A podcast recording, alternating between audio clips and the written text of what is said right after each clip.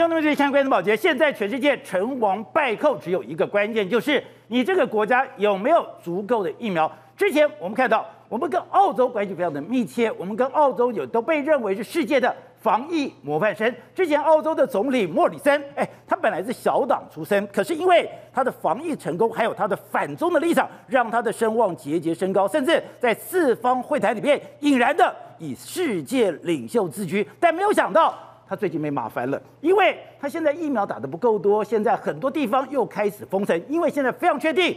如果你没有足够的疫苗覆盖率，你就不可能挡得住这个病毒的入侵。病毒只要一入侵，就会造成很大的经济损伤。我们就看到澳洲有一家店，就在他的门口贴了一张纸，直接骂说这个澳洲的总理是一个笨蛋，没有用的笨蛋。另外，我们看到一个猪羊变身的例子是南韩，那一开始的时候疫苗搞得乱七八糟，文在寅的声望大跌，但现在文在寅的声望开始起来了，因为。它的疫苗覆盖率已经高到百分之三十八，而且未来每个礼拜都会有上百万剂的可以开始施打，所以就看到整个文在寅开始止止跌回升，还有新加坡也都已经做到说，哎，我要有解封的地这个地图，人家不求清理，就是我透过疫苗，我透过药物，我透过快筛，我新加坡有能力跟这个疫苗我可以和平共处。好，那问题来了，现在。台湾我们只有八趴的疫苗覆盖率，我们到底还有多少疫苗可以赶快的进来？如果台湾的疫苗覆盖率不能马上提高的话，那我们什么时候可以回到正常的生活？如果我们不能回到正常的生活，台湾的经济可以承受得了吗？好，我们今天请到两位来宾，对，大方首一的财经专家黄叔松，你好，大家好。好，这是美岛电子报董事长吴子嘉，大家好。好，第三位是资深媒体人黄伟汉。好，这个好，观众朋友大家好。好，第四位是台北市议员徐小新，大家好。好，第五位是资深媒体人姚惠贞，大家好。好，第六位是前台大感染科医师林世璧，大家好。好，So，刚刚讲这个世界真的非常的残酷，是成王败寇。没错、哎，之前台湾是世界的模范生，还讲说台湾 can help，我们全全世界来学台湾，没错。可是现在台湾被打到四十四名的时候，全世界不是只有台湾媒体哦，是全世界的媒体都在检讨台湾到底出了什么事情。没错，还有台湾一个难兄难弟。澳洲总理莫里森没有想到，之前声望这么高，现在也被打成落水狗了。而且目前全世界政治人物了，你能不能够民调往上升？重要的关键是有没有掌握疫苗，国境国家的经济能不能够解封？我们来看两个对照组。第一个民调上升的新加坡，抱歉，那新加坡现在准备要怎样？它有一个公布一个所谓的解封的这个蓝图。解封蓝图。未来一段时间，它不会再公布新加坡任何感染的这个人数了，因为为什为什么？他们说我们要借由打疫苗。就由筛检，还有药物，这样我们要把它宣示变成是流感化，就像 H N 慢慢来之后也是来势汹汹，是，可是变成一般的流感，就不用去特别处理它。没错，未来新冠肺炎对新加坡来讲也是这个样子吗？对，所以它的民调开始往上回升。另外一个我觉得非常有意思的是文在寅，宝杰长，文在寅七月一号，哎，韩国宣布七月一号以以后呢，如果你只要打过疫苗，你进到韩国里面不用隔离。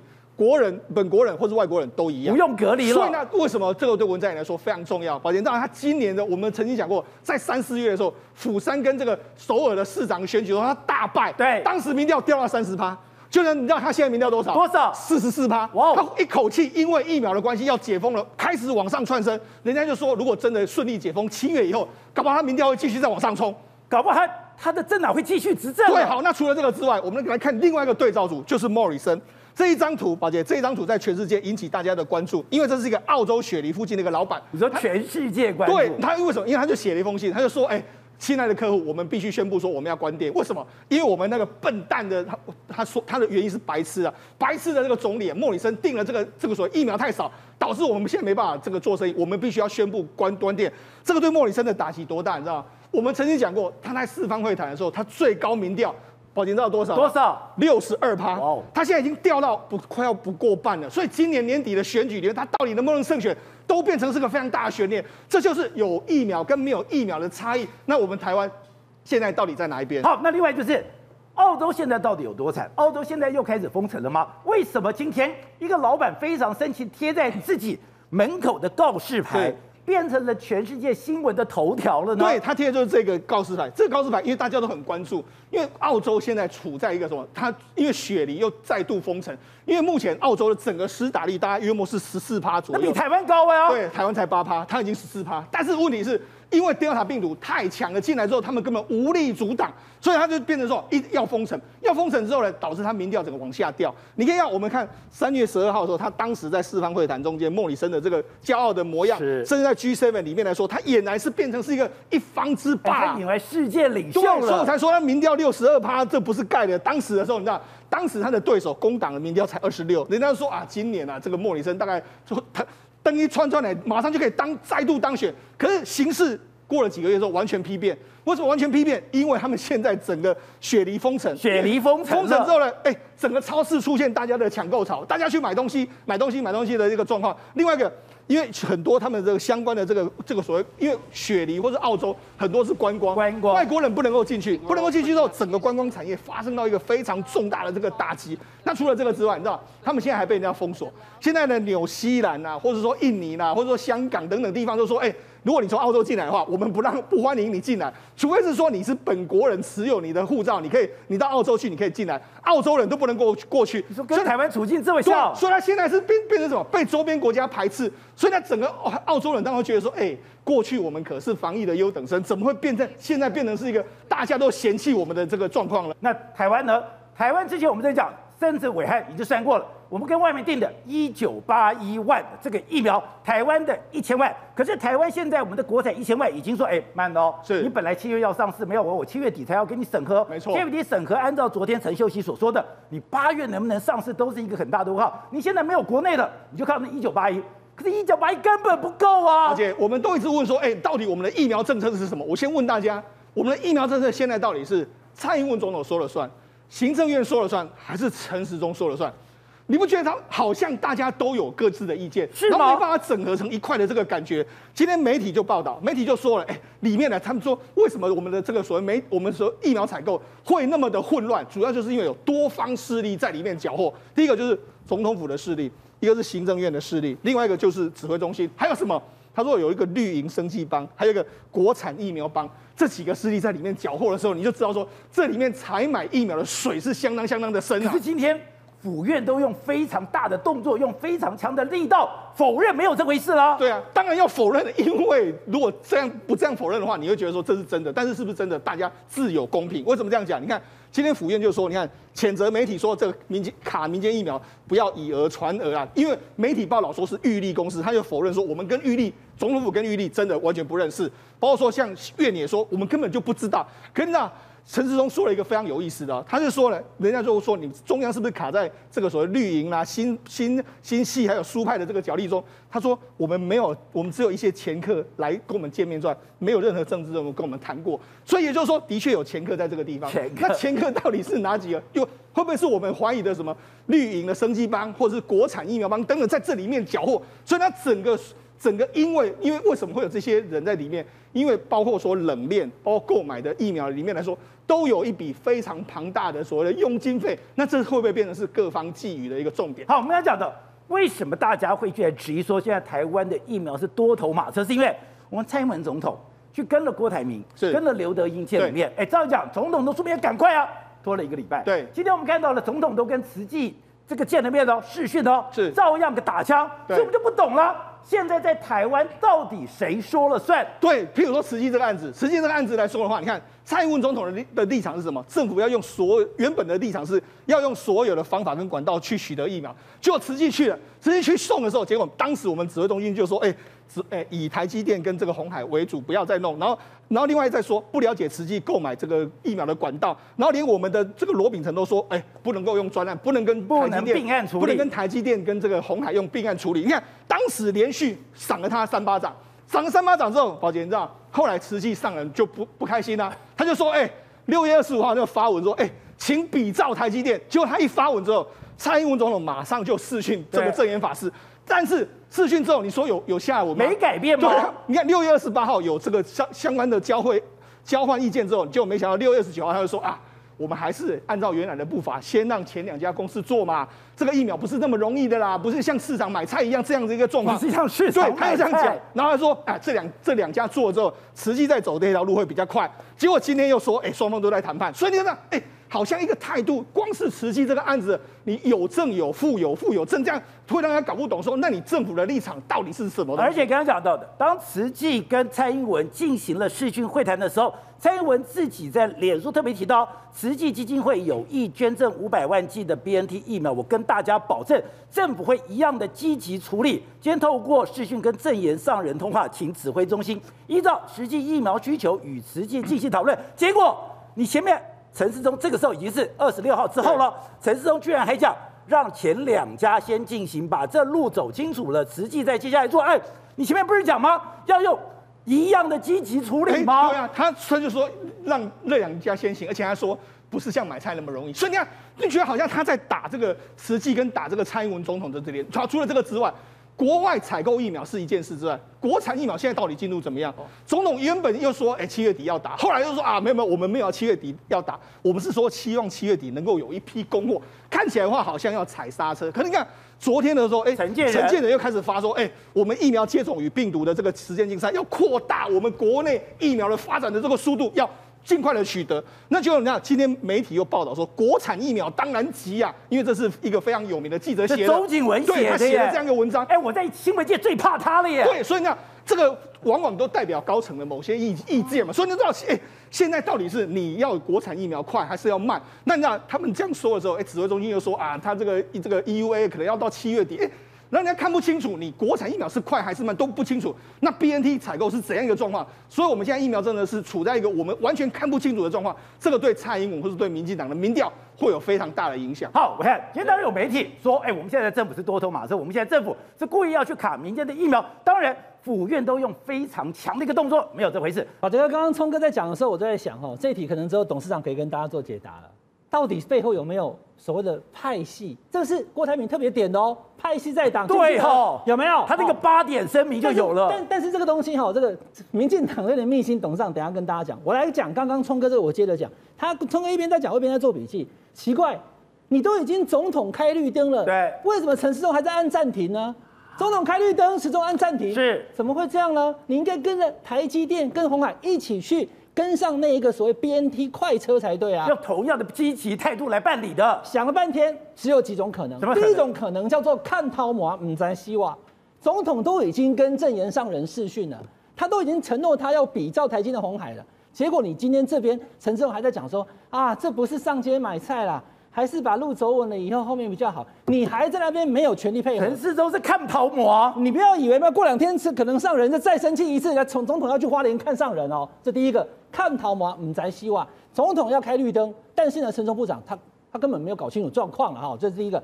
第二个就是扮黑白脸，总统这边跟你讲绝对没问题，但是讲完之后，哎，不是我去执行啊，是下面也没有跟你说不要，他是说修淡季嘞。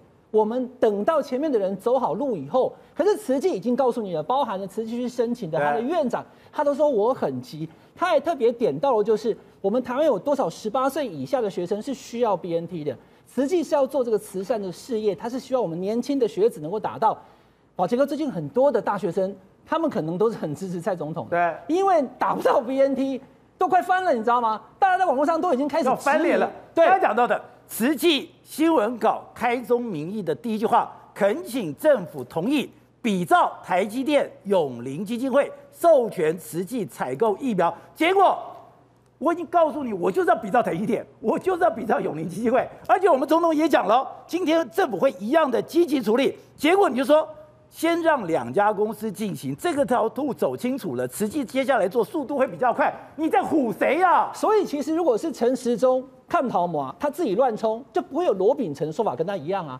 罗秉成是行政院的发言人，而且我跟大家讲，罗秉成他每一次在行政院开记者会，我都很注意看，他都有准备讲稿，到了关键的时候，他都会去看他的讲稿该怎么念。所以那就代表政府的态度，他是一个是指挥官，一个是行政院的发言人，他是政务委员，讲的内容是一样。那我就倒回来看了，宝杰哥，那一天六月二十六号，当总统跟证严法师在视讯的时候，他是不是应该跟他讲说？话说我拢知影讲你足急的，啊，毋过今嘛吼红海跟台积电新买，好，包括瓦力，哎，你讲清楚就好了。对，你为什么让大家以为是要一起去买五百加五百加五百？他没有，他说政府会一样的积极处理哦。那把这个第三种状况就来了，刚刚讲两种，对不对？第三种就是慈济有可能买到，但台积电跟红海那个叫做怎么样？初生之犊不畏虎啊！你买不到的，你去冲看看，到时候撞壁回来以后再说。瓷器最有机会，所以瓷器有机会，你先等一下。台积电的红海，哎，你到时候给大家看看它上面最后签约的时候写的是什么？有没有中国台湾？有没有上海复兴？有没有我们的政府跟我们的人民不能接受的字眼？还未必能买到，所以才会叫慈济先修淡起来。如果是这样的话，这三种可能到底是哪一个？我其实现在目前也看不懂。你说慈济的影响力更大，他购买这个疫苗的能力更强。现在很清楚的，红海跟台积电，特别是红海，它的方式就是不能绕开上海复兴，但是我可以找瑞士复兴，对，然后再请德国的总厂来给他一个 backup，给一个佐证，就表示说我们总厂也认定。但是慈济它不是只有这几条路啊，它在全世界有多少地方都有它的置业，而且呢，它到处去做赈灾，所以它有很深很深的地方关系，所以说不定它可以从哪里调到这样的货。因为大家陈时中部长最重要讲的两点就是：第一个，只跟政府谈；第二个，现在国际上没有现货。但慈济如果可以变出现货，它会不会是最快的？好，另外一次，你是仔细的去算政府每一笔的原，等于说从国外进口的疫苗我有多少，你算出了一个一九八一万的这个数字。还有在增加吗？我跟大家讲一件事情哈，这个一九八一也不是说我委汉会算的。今年的二月二十六号，在立法院，我们孙昌院长就按照陈松给他的版本，他就在立法院从头到尾念了一次：COVAX 四百七十六万，AZ 一千万，莫德纳五百零五，所以是一千九百八十一。这是二月二十六号的计划。那当时他就讲了，我们的国产高端跟联亚会各五百万，我们会先前给他一些扶持，因为要国产疫苗，他都讲得清楚。宝杰哥，二月二十六，结果我们五月十五台湾出了什么事情？三级警戒。对，五月十五到今天已经六月三十，四十五天过去了，老百姓，特别是现金流的，特别是这些摊商，已经高半是高半为拢无做行李啊。那这一个半月，台湾状况跟二月二十六不一样吧？那你过去不知道说我要健康检查，生病以后也总要看医生，我要养生的嘛？对啊。那请问五月十五到现在我们做了什么？没有买吗？五月十五到现在，我刚刚讲的一千九百八十一万，我们多了什么？所以你说，如果我前面慢慢拍，就算我前面太自大了，我现在也知道要不自大了吧？所以我就讲嘛，你拿越南当例子就知道了。越南在今年五月以前跟台湾也是很像，他也没有买很多的疫苗，可是当他五月出现疫情之后，他赶快编预算去买 BNT，他买到了，买到了，菲律宾也买到了，至少他都订到了，我们没有啊。其实你要说没有哈，我们要讲公平一点。五月十五以后有一个五月二十八，高端联雅各签五百万，对，这只有国产疫苗签下去而已，但国际的大厂都没有。但是有美国的两百五十万的莫德纳是送的，日本的一百二十四万加后续可能还有一百万也是送的。只有等美国、日本送我们疫苗，我们为什么过去这四十五天疫情已经三级警戒，没有再去多买一支的国际大厂的疫苗，真的很奇怪。好，董事长。如果你以前觉得说，哎，台湾现在疫情控制的非常的笃的笃定，现在台湾我们有国产疫苗没有问题，可是现在，哎，疫情已经爆发了，大家对疫苗的需求度大幅的增加，再加上你的国产疫苗收到一个铺天铺天盖地的一个质疑，你总要赶快积极吧，你要动起来吧，人家越南、菲律宾也都在这个几里面、这个几个月里面突然活过来去抢疫苗，台湾没在抢吗？你所以这让大家搞了一头雾水，到底发生什么回事，对不对？是。国际采购现在只是两件事情，就政府采购跟民间协助嘛，两件事情在讨论嘛。民间协助，现在我们行政院跟我们卫福部态度什么态度？就拖延嘛。哦，就你就是郭台铭也拖延了，因为总统见了面以后，又过了两快两个礼拜，过了一个多礼拜，对不对？然后实际要来就拒绝啊，就是拒绝民间协助，或是拖延民间协助，没事放出一些消息，有很多讯息。但是有没有看到疫苗进来？没有，所以也就是说，对民间协助这个事情，我们看到的也是有一点保持我比较保留态度。而且我也不懂是，Novavax 已经确定了，它跟我们的棘蛋白，如果你这么相信国产的这个棘蛋白是好的疫苗，你觉得它的副作用率非常低？那现在有一个美国已经成熟，而且要通过了 EUA，而且证明它的这个有效率是百分之九十几，就去抢啊！结果我们居然弄了半天，还是要通过 Vaccovax。后来为什么觉得被人家吃了个闭门羹？两百万，又是两百万。所以好，我现在来谈，那到底发生什么事情？就是卫福部下行政院卫福部，这整个是我们国家的主轴，要去负责执行，拿钞票去买疫苗嘛，对不对？但他们过去的一段时间到底干了什么事情？他们买的很成功吗？明显买的失败。对，好，我现在告诉你，我们现在整个卫福部的采购团队，讲白了。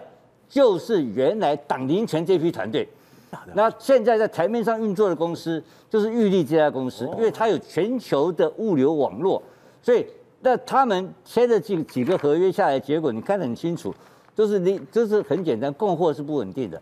然后另外还有一个更大的危机，今天美国的科学家佛奇讲了一句话，什么？未来美国要全面停止用使用 AZ。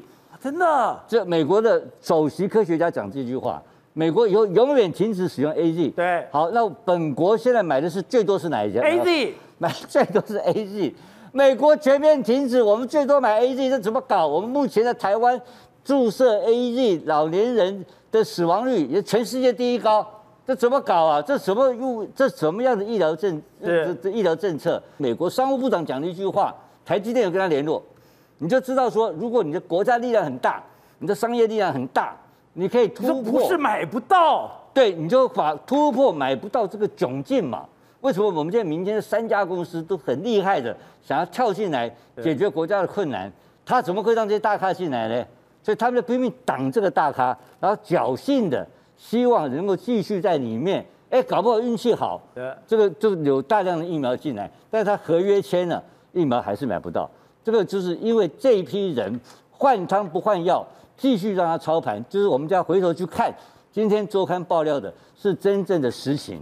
不是台湾，我们对疫苗的需求很高，是因为哎，刚刚讲到的，你没有疫苗，你就不能解封，你就不能回到正常的生活。我们现在看到了韩国，我们现在看到新加坡，我们看到了美国，我们看到欧洲，他们现在可以过正常的生活，都是因为疫苗覆盖率已经到了一个基本的一个水准了。可台湾就是没有啊！你刚刚讲之前一个阿尔法已经把我打趴了。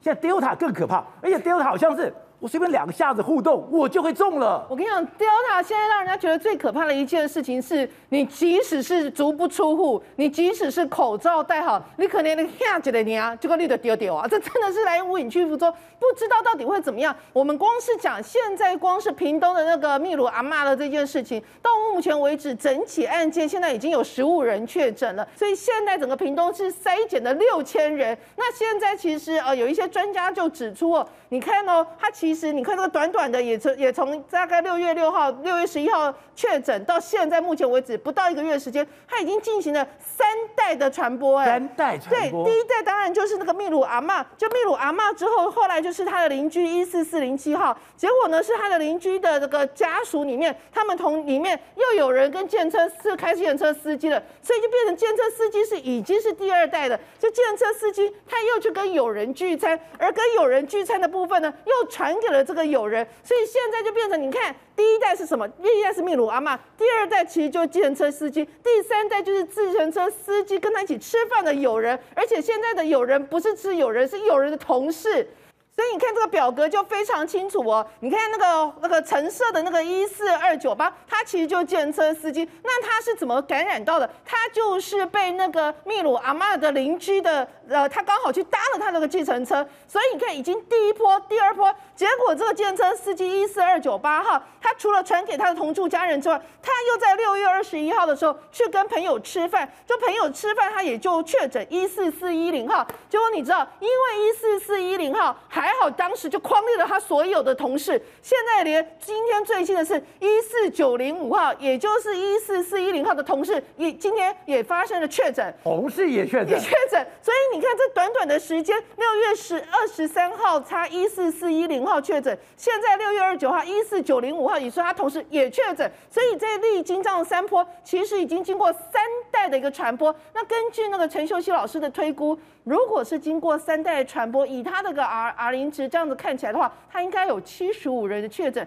但目前为止，我们确诊案例只有十五例。那他认为可能有几个状况。第一个状况是有隐形的传播链，目前为止还没有被找到。第二种状况是因为政府那个屏东县政府他们动作很快，他们就是两个村先先大塞，两个村塞了三千九百多人，后来又扩及到其他的五区，全部都塞，现在总共塞了六千多人。有可能是因为他这样。大规模的一个筛检，以及大规模的框列，有把这个主角给主角断。好，李子，今天在屏东的这个案例，真的像陈秀熙老师所说的，他有三波，三波看起来有七十五个人。你现在还有很多隐形的传播者还在传屏东吗？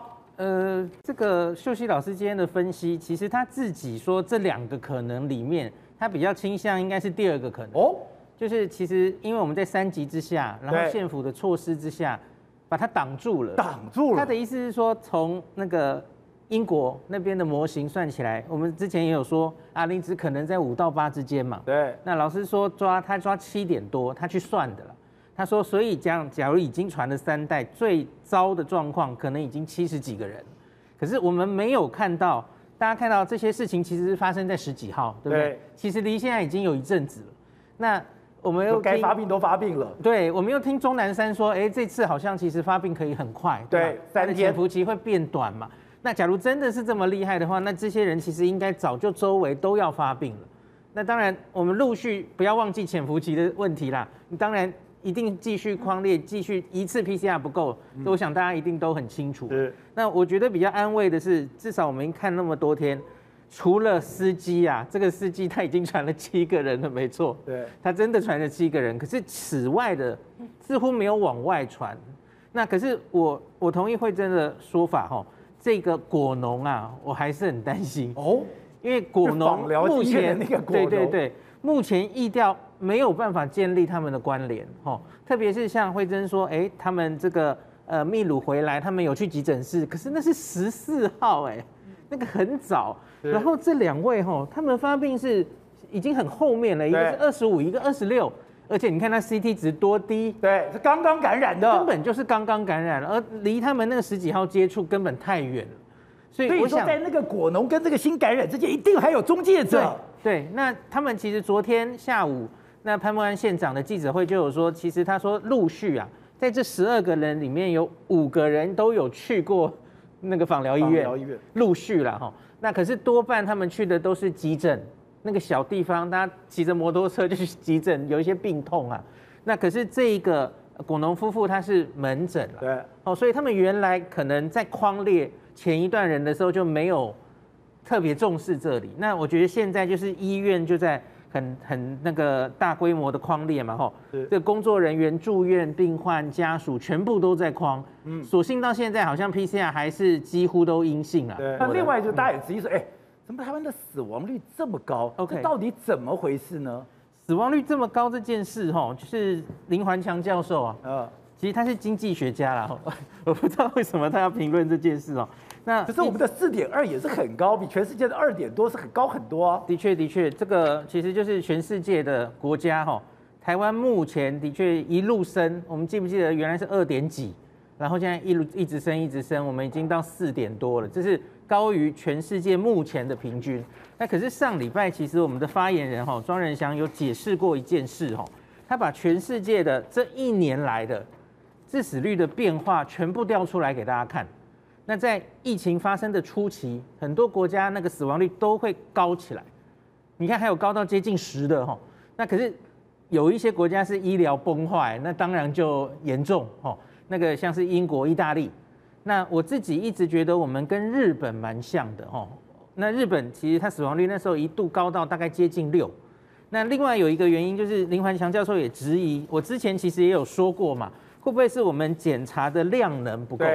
那所以你就漏了分母有很多这个诶轻症跟无症状，让你的死亡率看起来怎么这么高哈？那可是我要提提提一个数字给大家看，PCR 的检查阳性率。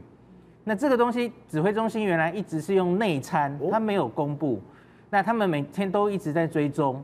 那我有跟大家讲过哈，PCR 检测的阳性率才是看两件事：你到底案例是多是少，还有你到底检查做的够不够。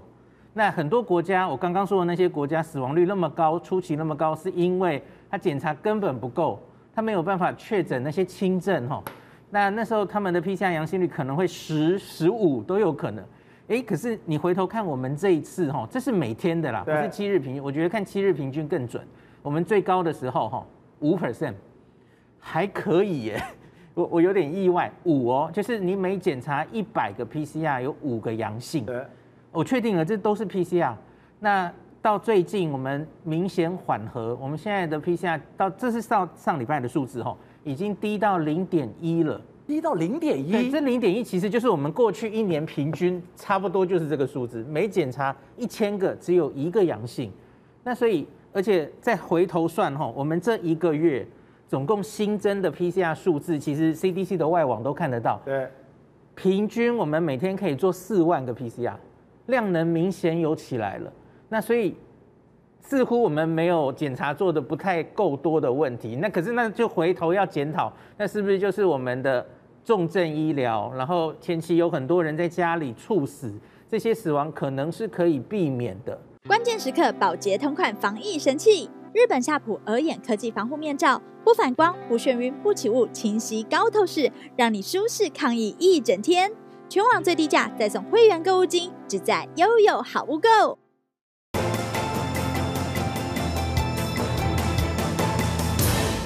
走，你是足球迷，昨天晚上更没办法睡觉。没错，不是你没有办法睡觉，嗯，整个英国人都不睡觉。对，英国人昨天疯了，因为他们跟德国居然赢德国了。对，可是你看到，哎。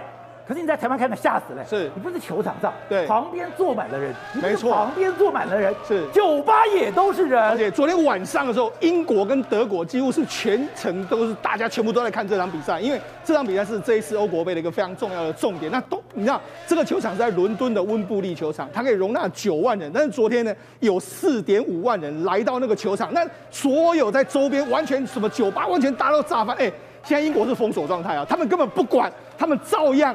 出来这边狂欢，而且没人戴口罩。对，而且最后赢了之后呢，不，原本现在是封城状态，他们还是到上街头去大幅的庆祝，因为这是二十多年来他们第一次赢德国，所以那德英国人多疯狂，二十多年来第一次在欧国杯，所以他们非常非常疯狂。那你知道，事实上已经没有人在管什么清不清零这件事情，不管清零。现在他们做法是什么？我先第一个，我们先打疫苗，打疫苗之后，然后我再筛检，筛检之后，如果你是重症的话，我就到医院里面去看。你看，这是整个英国昨天晚上的这个，昨天的时候就完全都是疯狂的一个状态。他们说上一次上一次的这个死亡率来说的话，是约莫有百分之一左右。那这次的死亡率已经骤降到零点零八五哦，也就是说，因为他们打疫苗之后，的确你会感染，他们感染人数还在增加，但是你不会重症。你不会重症的话，你让你跟流感一样，因为我还有药可以帮助你，所以他就用这种方式。所以未来英国呢，他解封之后，他们七月十九号，他现在死亡率不到千分之一了。对，记不记得去年二月我们在讲的时候，意大利的伯加摩这个城市，是大家记得非常清楚。当时说哦，我们都说什么抬棺材啦，然后用军卡去载这个棺材的这个画面，大家应该都记忆犹新。对，可是到现在呢，意大利因为他们现在已经打了这个疫苗，成已经达到快要月末五十六趴，快要六十趴。德拉吉就说我们也准备要解封，你看。现在整个意大利到处大家都是街上都是人啊，整个欧洲你知道欧洲现在是现在的意大利，欧洲现在整个什么最热烈你知道？观光业最热烈，全部大家都出来玩了。你说那个愁云惨雾都没有了，完全不见了。那你看这是瑞士，瑞士的洛桑的这个夜店里面，大家全部都进去里面唱歌跳舞的这个情形。甚至你看巴黎，这是在法国，法国的这个夏季音乐节，你看人山人海的这个状况。对，人山人，那这是巴黎铁塔。对，巴黎铁塔前面来说的话，现在大家游客都已经完全已经开放了，已经都回到这个原本的这个恢复原本的这个生活。你就知道现在整个法国呢，他们的。这也这个生活已经慢慢恢复到过去的这个步调之中。所以你说现在欧洲的整个疫苗施打率都将近五成了。对，也是因为接近五成的状况之下，所以欧洲他才敢这个办这个欧国杯。哎，这个欧国杯是在全欧洲办，人家都说你哎，你不怕变成这个大型的练骨场？他们不怕，因为他们的施打率都已经有五十几帕的这个数字。那除了这个欧洲之外，那现在日本也是一样。日本因为他们疫苗够多啊，日本虽然施打率没有那么高，但是因为他们疫苗够多，所以你看。他们现在还有闲什么闲工夫？说七月一号的跟这个东南亚四的国家，除了他提供给台湾跟越南之外，他还要给马来西亚、印尼，然后还有菲律宾、还有泰国等等各一百万剂的这个疫苗。你就知道现在日本也开始在做所谓的疫苗外交。所以当台湾哎，我要不要微解封还吵得半天的时候呢？哎是，人家整个。美国、欧洲、整个日本，对，都已经开始要解开了。没错，你看，这是一个新的消息。美国的联合航空，它下了一个大订单，它跟波音下了一个两百七十架的飞机。哎，这是航空业十年来最大的订单。它为什么要下呢？因为要。满足航空业旅行的复苏跟大爆发。那这几天的一段时间呢，美国的什么邮邮轮股全部都大涨，因为现在大家准备要去救住邮轮。过去大家望之非常的恐怖的地方，全部大家现在都要去拉斯维加斯。现在的旅程的所谓饭店也都被订满，因为大家在航空旅行会有一个大爆发。对，因为大家七月四号准备就要开始去这个拉斯维加斯赌了。那你知道，像今年呢，我们知道今年会是出现一个非常有意思的状况。台湾今年的经济成长率。会是这几十年来首度输给美国哦。那我们输给美国我们现在我们今年的经济成长率的话，目前是五趴在往下修嘛？可能大家修到四趴。那今年美国的经济成长率月末可以到六点九趴，这太可怕了吧？对，这是个非常强劲的数字。美国如果六点九趴，那个带动的能量有多可怕？所以你知道它现在整个全世界都被它带动起来，因为它占全世界最终消费的话是百分之二十七。对呀、啊。所以那，为什么最近很多商品都在涨？什么铜、铁、铝、镍，什么全部都在涨，因为美国人他的胃口开始大开了，他开始大量消费的时候，这对全世界的是一个非常大的这个刺激作用。那你知道消费到什么程度？消费到现在美国啊什么都缺，那连车都缺。那有一个美国人他就说：“哎、我要买车。”结果我没想到我在这一周买不到。那他买到车的时候，要到四百公里以外的才能买到车。那在美国的二手车全部都大涨。那一台三十万的这个已已已经开了三十公里的这个皮卡，哎、欸，已经开了这个三十万公里的这个皮卡，那它的价格照理说已经二手车，就没想到这种二手车在最近居然涨价涨了五十趴，因为大家完全都没有货。那美国什么货全部都被抢光光，你只要有就被抢光光，这就是现在美国的经济。好，李医生，之前我们在整个防疫过程里面，每天都希望的听到加零、加零、加零，我们最喜欢听到什么字？希望听到了清零。可是我觉得很妙，是因为我最近看。我最近看到美国，我最近看到欧洲，我就看新加坡，我最近就看到韩国，没有人在讲清零，他都很简单，都说我们要解封，我们要跟这个新冠肺炎，我要跟你相处下去，我要怎么相处下去？我要有足够的疫苗。所以讲了，新加坡在七月的时候，我要三分之二的人打第一剂；我在八月六号的时候，三分之二的人我要打第二剂。当我八月六号三分之二打第二剂的时候，我根本就不用把你在乎了，我就是。也不用再公布你的确诊数字了。当我的疫苗打够之后，我开始吧，我要快筛。只要发现不对，我管快筛。快筛以后，我有很好的药物，我有所谓的单株病毒，我有所谓的威瑞德西韦，我很多的病，很多的，而且我去，我也投资很多的药物，我只要用药把你治好就好了。哎，就代表全世界现在都把这个流感，也就是新冠肺炎，我把你流感化。现在我把你流感化之后，我才有办法回到正常的生活吗？宝杰，你把我的梦讲出来了。你的梦？我其实一直觉得接下来剧本就是这样讲，就是这样走的。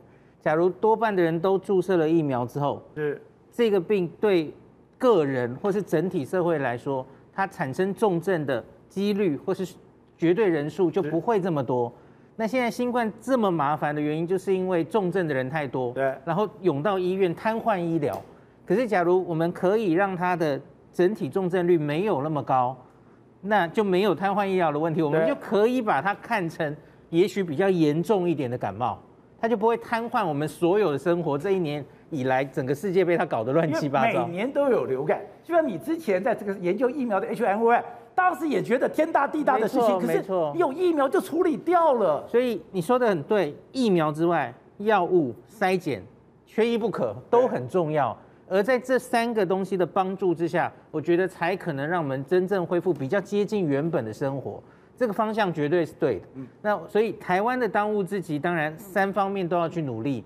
那疫苗的覆盖率，我觉得就是现在真的要努力的事情。是。而且我们，我觉得我们国内目前还是 Alpha 为主，英国变种病毒为主。对。希望这次屏东的 Delta 可以围堵成功吼。那这样的话，我们当务之急还是让大家先打到第一剂。初步的目标就如同去年十二月的英国一样，那等到后面 Delta，我觉得终究会进来。是，那这时候第二季的覆盖率就很高，国际甚至在考虑第三剂。那我觉得在这这个过程中，境外进来会遇到的人，空空服人员啊，呃，机场的人员，然后医护人员，要赶快把他们的第二剂也打起来。好，那另外一个我不解的是。现在欧洲在下一次在采购的时候已经没有 A Z 了。另外看到佛奇也说，现在要把 A Z 慢慢排除在美国的疫苗采购名单。为什么这个样子？哎，我们现在不是蛮丑 A Z 吗？呃，我觉得至少我们先不要担心这件事，因为我们现在是要让大家先打到第一剂。而你看英国，英国多半打的疫苗超过一半其实是 A Z，那他们一定程度把疫情控制的很好。那不要被什么他们的 Delta。呃，案例变多吓到齁，可是其实你去细看那个数字，九成还是没有完整打疫苗的人得到的哦，所以疫苗是有用的，而且防重症也是有用的，因为英国看到的死亡率才千分之一而已。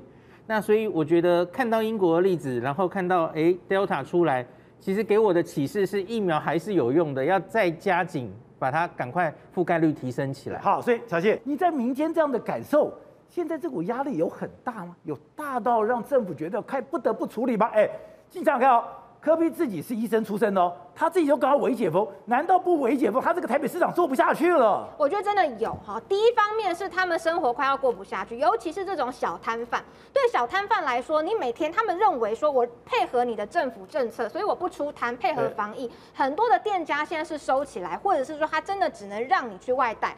可是呢，他所有的纾困补助，很多人是拿不到的。好，各种的原因他拿不到他的纾困补助，所以他们在网络上面非常多的人想要申请纾困贷款的也有，他们就在抱怨说，为什么要投保到工会才能够申请？甚至像在这种所谓的爆料社团里面，有一个很关键的字就是纾困之乱。他们在讨论什么呢？比如说有个网友就 PO 了一张图片，就是一个盘子上面有一堆土，什么意思？就是我们现在领不到纾困，只能吃土。好，然后他们就说哦，好好吃，这样子自己有点苦中作乐。但是他所想要传达的意思就是说，为什么纾困要申请到这么难？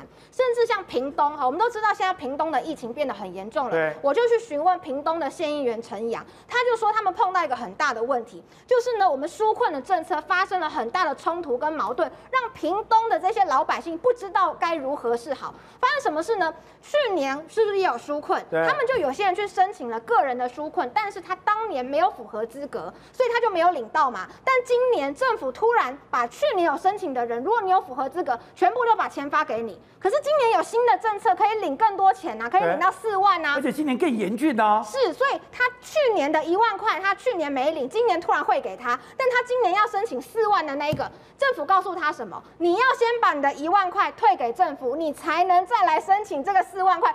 他们头很大，他们说我不都跟你中央政府申请吗？纾困就是要我要救急的钱。屏东现在对他们来讲，疫情非常的严峻，生活快要过不下去了。为什么跟中央申请一个纾困还要这么繁复的手续？所以你看到经济部他网站上面他写说，哦，我们要设专线一九八八，底下的人都说什么？他说这个电话到底是怎样，永远都打不进去。纾困贷款该不会只有一个人在审核吧？为什么要申请个纾困会这么难？好，董事长，有一个我不懂啊。你看到全世界例子，你不要说自己关起来卖，弄全世界的很清楚的那个步骤，那条路都给你弄得清清楚楚。你没有疫苗，你不能解封，不能解封，人民不能正常做，不能正常生活，我的经济就会垮掉。可是我不懂的是，既然都知道了，我还是要回到原来是说，为什么在疫苗上面你还是卡东卡西？刚刚这个这个这个暐瀚讲的，哎，一九八一之后，另外一个一九八一嘞？我们现在这个政府啊。就是有两个大问题，一个就是现在疫情，一个就是经济纾困，对不对？那这两件事情呢，我们先我先先不谈疫情，先举个例子告诉你，这个它的固执的那个程度让你匪夷所思。哦，现在纾困这个事情，对，所有的民进党的立委都建议他普发纾困金嘛，普发普发嘛，他就是不要嘛，他要精准嘛，他要刀钱要花在刀口上。他要精准精准扶贫嘛，那搞得大家现在就全部半吊子啊，就是就挂掉了，这是第一个事情。他就坚持在干到底，没有，但有地方跟他讲话讲不到三分钟，讲不下去的。现在情况就是这样子。这第二个呢，好，你要讲的是这个疫情的问题。今年现在台湾啊，谁能够我我我现在不谈疫苗，谁能把疫情解决掉，谁就是台湾的英雄。当然，对不对？很简单。那好，我现在请问你。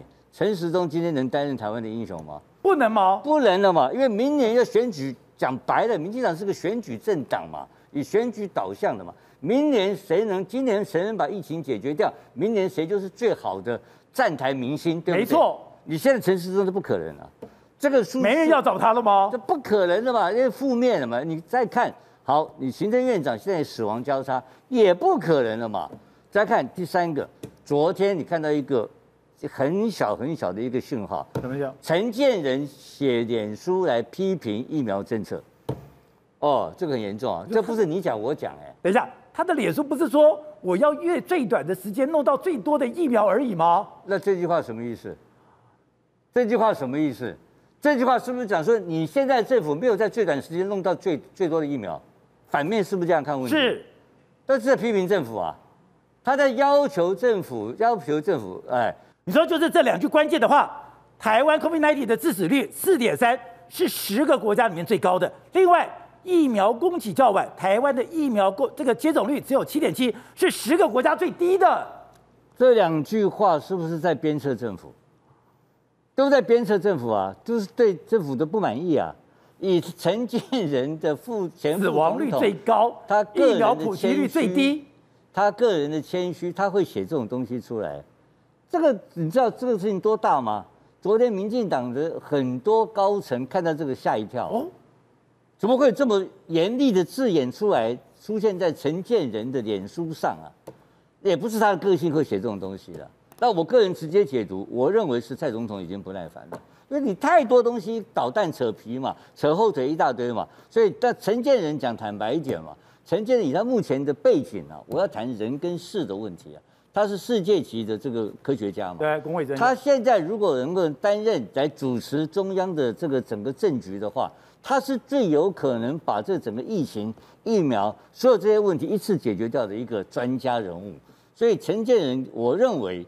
今天有这个铺陈的文章出来，后面所代表的意义，就跟蔡英文总统前面讲的要变化队形两个扣连关系。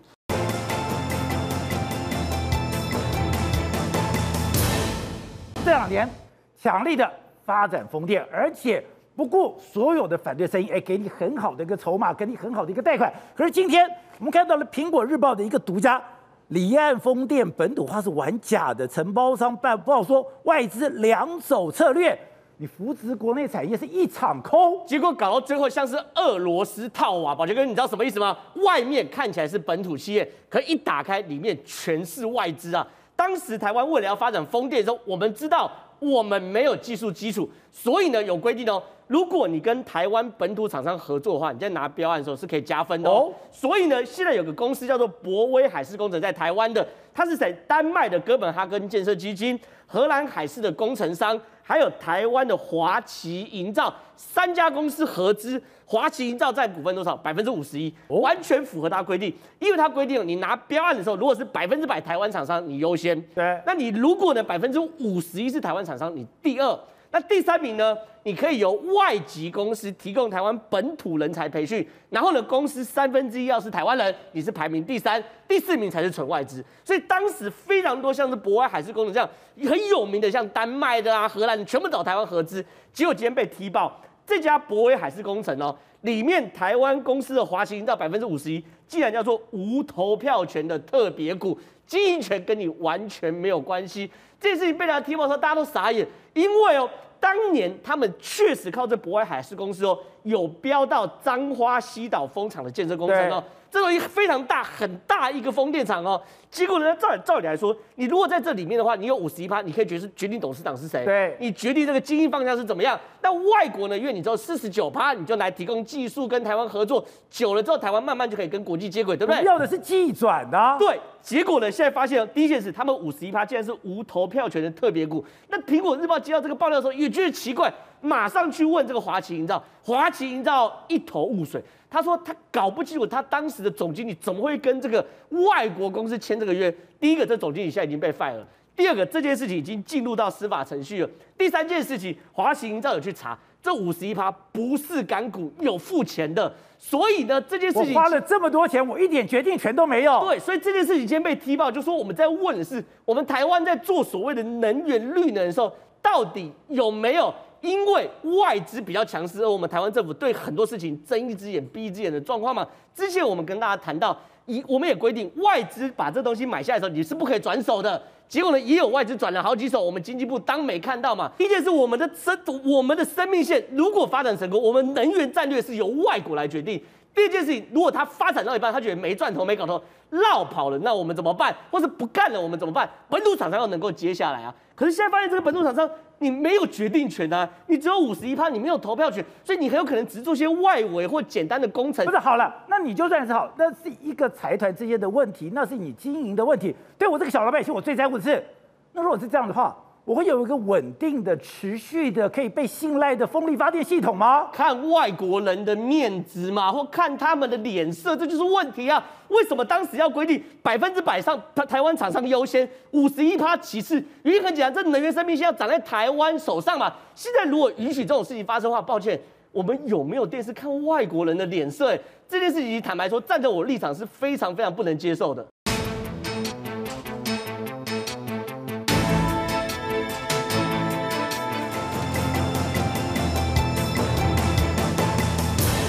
就看关键时刻，现在台湾当然讲充满了焦虑。这个焦虑不是只有平民老百姓，连很多的财团大老板都觉受不了了。因为你只要疫苗的覆盖率不能达到一定的水准，台湾就不能解封。台湾不能解封，台湾的经济就会受到影响，而这些都影响到所有人的一个荷包。但是碰到疫苗这个问题，虽然民间一直想要帮忙，但我们的政府一直告诉我们说：“哎，没有现货就是没有现货，谁来都是一样。”好像。你现在提出说我要跟国际买现货，我要跟国际买疫苗，那是提篮子打水一场空。但是我们来看看我们的周边的国家，我们来看看现在别人怎么做的。越南跟我们一样，在前一段时间它防疫做得也很好，你也看到越南它的疫苗施打率其实也没有很高。但当它的疫情开始大爆发的时候，它的五月跟辉瑞达成了三千一百万剂的这个协议，到了六月，哎。六月十二号你就开始，你可以紧急，就等于说我就发给你紧急使用 EUA 了。到了七月，现在辉瑞已经可以分批的进到了越南。啊，你不是跟我讲没有现货吗？你不是跟我讲什么都没有吗？那为什么越南在五月开始谈，人家七月就可以进来？那只有越南吗？不是，菲律宾也是这个样子。菲律宾也是现在大量的去买了疫苗，它的工商界也扮演了一个重要的角色，甚至你说现在全世界最抢手的辉瑞、最抢手的 BNT 的疫苗。他们也买到手了，他们从九月也会稳定的供货，所以石头没有比较没有伤害。你不是告诉我没有现货吗？你不是跟我讲没有买到吗？可是我们比较其他的国家，哎，现在的货。人家已经一批一批进去了，不是吗？好，宝姐，你看我们的疫苗采购跟疫苗到货好像是一个平行世界。平行世界？为什么这样？你看台湾现在都说没有什么国际疫苗，那我们今天来的四十一万都哇不得了了，好赞啊！这个我们的行政院总统都非常的开心。但是你看到国际上面，我们来的速度又慢，然后又没有办法掌握相关的这个时程。今天蔡英文总统也说，哎，七月八月会有陆陆续续有多少疫苗来，他也不太清楚。哦、那你知道，你看，你看，你看越南。越南五月跟 BNT 签，呃，跟辉瑞签约之后，七月就开始到货。菲律宾七六月底签约之后，七月就开始到货。南韩他们现在都有一个时辰排出来，五月有什么，六月有什么，七月有什么，他们都非常清清楚楚。我怎么非常清楚？因为他们要因为疫苗的来多少之后，我要制定相关的施打的规矩，还有相关的防疫政策，这个都是完全绑在一起。但是我们台湾因为疫苗完全不知道之后，所以导致我们也没办法定定相关的疫苗的这个政策。为什么？大家最不解的是，你疫苗买的又少，来的又慢，而且你的进度完全不能掌握。没错。如果你说全世界都这样子，台湾很无，不是我单一这样子，大家都一样就算了。哎，如果比较越南，我看到越南这例子吓坏了。对、哎，你五月签约三千一百万。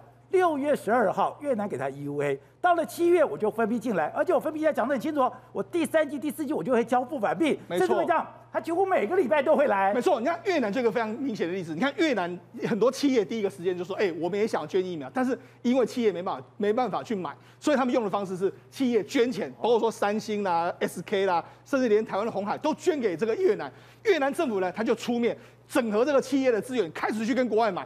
国外买的时候，你看他们三月哎五月底的时候跟 B N 辉瑞达成三千一百万剂的这个协议，然后六月十二号的时候，越南说好，我们紧急批准这个辉瑞疫苗可以在越南使用之后，七月马上就来到越南了，七月就即将来到越南，他就说第一批会到七月来到越南之后，他所有剩下的这个三所有的三千一百万剂会在第三季还有第四季完全交付给你，他有时辰的。对，那另外除了这个之外，还有 A Z 疫苗也准备七月有一一百万剂会来给你。所以他们都有一个时辰，有一个时辰的话，我就可以定定相关的这个施打顺序。而且不只是越南哦，对，连菲律宾都这样。菲律宾也是一样，他六月二十号签署这个所谓供应供货的这个协定之后，他们现在疫苗预定在九月下旬之后开始四千万剂的这个辉瑞会开始来到这个。包括菲律宾，那包括说他们之前签的，包括说科兴啦，或者说俄罗斯的什么，他们都有公布相关的这个时程。那甚至越来越多的疫苗都抵即将要抵达这个菲律宾。所以你说辉瑞只是它中间的一部分，对，包括我刚才讲的科兴啦，包括斯波尼克号啦，包括啊这个 AZ 的疫苗，包括莫德纳的疫苗，其实都是几千万、几千万会进去的。没错，那我们看南韩，南韩的话来说，你看 COVAX 的来说七月会来到多少？然后六月下旬，莫德纳来到多少？交生七月会来到多少？他们都有一个，你看所有厂牌到第三季一共有八千万剂，他们都掌握的速度非常非常明确啊。他就说，你看上半年到货的七百万剂的这个莫德纳已经全部都交付。哎，人家韩国可以有七百万剂的莫德纳，那我们为什么没办法有那么多？五百零五万呢？没有那么多莫德纳，那到底是问题出在什么地方？是我们采购的比较慢呢，还是我们不够积极呢？我觉得从这个例子，我们就看出一个非常重要的这个端倪。你说从你去买 Novavax 的可以看出来说，如果政府是这种态度，如果你只是打个电话，你就要达成 deal。怎么可能？没错，你看 Novavax 这个品，这个这个疫苗，因为它最近公布了这个保护力非常好嘛，九十趴，那整体的这个状况防重症是百分之百，所以很多人都说哇，这个是一定要购买。你看第一个时间里面，美国去抢，那南韩也去抢，包括说我们这个新加坡也去抢，哎。大家都去买，结果我们我们政府都说，哎，我们的确去年有接触过，但是后来就不了了之。那我们后来这个 Novavax，因为他现在实验成功的时候，人家就在问他说，哎，我们政府有没有跟他跟你接触？他说政府没有跟我们没有洽谈，没有洽谈相关的。结果我们去问这个陈时中，陈时中说啊，有有有，我们准备透过 COVAX 这个平台，COVAX 这个平台呢，能够慢慢陆陆续续来到这个用 Novavax 来到台湾。哎，宝姐，这个完全这个态度完全不对，因为第一个。这个新的疫苗出来的时候，大家一定是抢着要。你应该第一个时间，无论它有没有用，或者是怎样，我们要尽快去卡位，甚至它已经。你看到全世界都是用国家的力量，对。甚至你讲，哎，杜特地都用骂街的方式，用国家跟你的外交关系作为赌注，说你不给我疫苗我就断交，你给我疫苗我们就那个合作。对。今天用是国家的力量，用外交的力量，甚至用国防的力量。对。哎，结果。你以为你打个电话说，哎，别别我我我把它态度，哪有这种态度？这种态度完全不对嘛！你看，你你看，包括说以色列，甚至说，哎，洪都拉斯，还甚至说，哎，我要跟你台湾断交，你赶快美国卖给我，用很多国际力量，无论如何就是去抢。所有的疫苗，今天我们这样有看那个消息，台积电都说他要去要嘛。好，你就用这个方式加强去跟所有的疫苗公司去谈嘛。我就觉得我们我们有台积电，对啊，我们不会用这个武器啊。那到底是说，到底我们政府是在谈判的过程里面，到底出了什么状况？还有一个一个状况，我们非常担心，因为现在不是只有抢现阶段的疫苗啊，对，现在大家在抢的是下个阶段的疫苗。你看今天的消息，你看南韩总理说什么？我们要因应明年啊，因为他们现在可能是除了两剂之外，还要再追加一剂，所以他们要采采购更多的 mRNA 的疫苗。就是现在有的，我还要再买更多。哎，人家现在都已经在看，不是只有现阶段，人家连下个阶段我都准备要再加强采购，甚至连加拿大昨天也说，哎，我们明年要多多采买几千万剂的这个辉瑞的这个疫苗。你看，人家现在都已经是。再看明年，可是我们现在的疫苗政策，我们来看说，哎，七月八月可能会有这个，除了日本的一百万剂，那还有陆陆续续很多疫苗会到达。那到底我们八我们现在指挥中心的说法是说，希望十月能够打到第一剂，打到每个人有六成可以打到第一剂。哎，这个速度跟人家国外的速度比，实在差太多。那好，我们假设说，我们过了今年之后。那请问明年我们明年的货呢？不知道，所以我就说，我们现在整个疫苗政策是完全落后在全世界的布局之中。而且我们看到的，欧洲现在我采购疫苗已经没有 AZ 了，现在美国也想说，我们现在重点要放在 mRNA，连韩国都说我们接下来大量的买 mRNA。没错，那台湾呢？是，人家是与时俱进，人家就看到了应物变化，看到有什么变，什么变，我就跟着要变。对，我们有在变吗？我们现在有啊。我们有在与时俱进，我们准备要引进莫德纳的代工，但是问题是人家就说，哎，这个至少要六到九个月，缓不积极，缓不积极。好，我们现在看国际上怎么变。赛诺菲，你知道法国的国家队最近马克龙去看这个他们的这个赛诺菲，就说，哎，赛诺菲，你们要加强这个研发这个速度啊。你知道赛诺菲原本的第一款疫苗，它是说它是跟台湾一样用蛋蛋白重组蛋白，就重组蛋白来说，哎，因为状况来说遥遥落后，所以他们现在准备改变方向，他们现在要发展。莫德纳跟这个辉瑞的 mRNA 的疫苗，他说我们每一年要投资四亿欧元，目标是至少研发六款。六款，所以你看，连莫连这个赛诺菲他都知道说啊，这个我过去呢可能押宝的技术不对，哎，连药厂自己都在转变转变。赛诺菲是现在全世界最好的流感疫苗厂商哎，因为他当初的选择可能他觉得是错误，而且因应未来的这个疫情的这个变化是 mRNA，所以。他从过去的蛋白质的这个技术要转弯成为，哎，人家企业都这样做，各国也都是这样开始在抢疫苗，所以那现在就变成是怎样？有疫苗的国家就哦，你的民调啦，你的经济就起来；没有疫苗的国家，你现在就等等着，可能这个民调会往下坠的一个。所以现在成王败寇的关键只有一个：你这个国家的领导者，你到底有没有办法提供你的人民？足够的疫苗，好宝姐，这个人是谁？这是莫里森。莫里森现在被全澳洲认为说是没有用的总理，没用的总理。为什么是没有用的总理？因为前一阵子，哎、欸，你看他之前在这个四方会谈的时候，引燃他是抗中的第一将啊，所以他当时的民调来到六十二趴。就最近，因为他们现在整个疫情爆发之后，开始封锁，封锁之后经济不好，经济不好之后，整个民调开始往下掉。那民调往下掉的原因主要是什么？因为他们目前的施打率来说的话，整体施打率大概是十四趴左右的一个数字。那跟周边国家比起来的话，现在周边国家反而是很怕你澳洲人会来我们这边。是。那人家很，因为你封城的关系，所有人也不能够进澳洲去玩，所以现在整个澳洲经济是，因为他们以部分以观光业为主体的，几乎是完全停摆。所以现在整个民调往下坠之后，你看。主要就是这一封信，这是在澳洲雪梨附近的一个这个古董店，古董店，他写了这样一张。其实，结果他写了这一张的时候，马上就变成是全世界媒体的这个焦点。于是，莫没有用的总理这个名称就冠在莫里森上面。哎，几个月从从抗中的这个第一大将变成是没有用的总理，这就是莫里森的例子啊。蔡英文也是一样啊，之前民调最高有七十趴，对，现在降到四十趴，连美国都非常紧张啊。美国都说，哎，我们是不是要给你疫苗的政策来救救你？你要说现在整个。因为没有疫苗，会导致这个国家的政府面临到非常空前大的这个压力。但你看，在哎，我们蔡英文总统也非常计较，新加坡的四十一万的莫德纳已经到货。他说，现在最重要的就是持续施打疫苗。没错，你看看蔡英文总统说的话，你看他是说，我们疫苗是对抗疫情最重要，所以我们要预备要加速扩大疫苗的这个施打，没有错，要加速跟扩大。问题是我们的疫苗在哪里？那蔡英文总统说：“你看，我们从各个管道已经累积五百二十六万剂，接下来的七月、八月，随着日本第二批的 AZ 疫苗，还有更多国际供应，还有更多疫苗抵达。问题是，到底是多少？没有人知道。我相信，连蔡英文总统可能跟我们指挥中心到目前为止也没办法跟国人说得非常清楚。”好，我看今天蔡英文发脸书了，发脸书一个非常重要的哦。要持续施打疫苗，然后他讲要规划好七月八月的施打进程，要跟各县市加速沟通准备工作。哎，他讲只有加速扩大疫苗施打，才能够升级防御网。我们讲半天不是就这个吗？好，那问题是我七月八月就有足够的疫苗可以打了吗？今天总统脸书跟大家讲要加速施打，总统他说要加速施打，我想观众朋友没有个人反对。当然了，我们如何加速施打？我们必须要加速拿到疫苗，才能加速施打，对不对？不讲七月八月就来了吗？那问题是我们订了那么多一千九百八十一万，我们到货量这么低，我们现在只打了七趴，这是事实啊。那你也没有花更多的钱、更积极的态度去拿到更多的疫苗。一千九百八十一万宝杰哥只有九百九十万人能打，日本跟美国多给我们两百五十万，加起来五百万，再多两百万，那是多少？就是一千两百万。可是宝杰哥，我们台湾有两千三百五十万人，我讲的是打两剂哦。